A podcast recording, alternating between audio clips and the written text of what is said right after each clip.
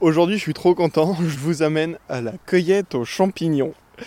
J'adore les champignons, c'est vraiment trop cool au final. Les champignons, ça met tout le monde d'accord. Qu'on soit euh, vegan, végétarien ou omnivore, tout le monde les aime. Les champignons, c'est génial au final. Aujourd'hui, je suis avec Christophe Dehaudi. Donc, c'est un spécialiste euh, des plantes et des champignons comestibles qui sont autour de chez vous.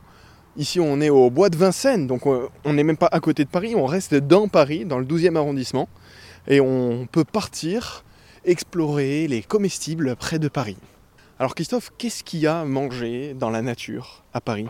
Alors déjà, à Paris, il y a le bois de Vincennes et le bois de Boulogne, deux grands bois assez diversifiés de différents euh, milieux finalement, des prairies, côté un peu forestier, euh, boisé, des endroits où il y a de l'eau.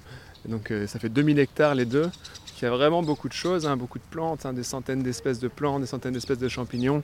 Et ça, en effet, en cette saison, bah, bah, on a les champignons en plus. Hein, c'est vraiment l'automne, la saison où il y a le plus de champignons. Donc ça, c'est super. Et voilà, on trouve, on trouve vraiment une abondance. L'automne, c'est la saison où on peut trouver encore plein de jeunes pousses, ça repousse avec la pluie.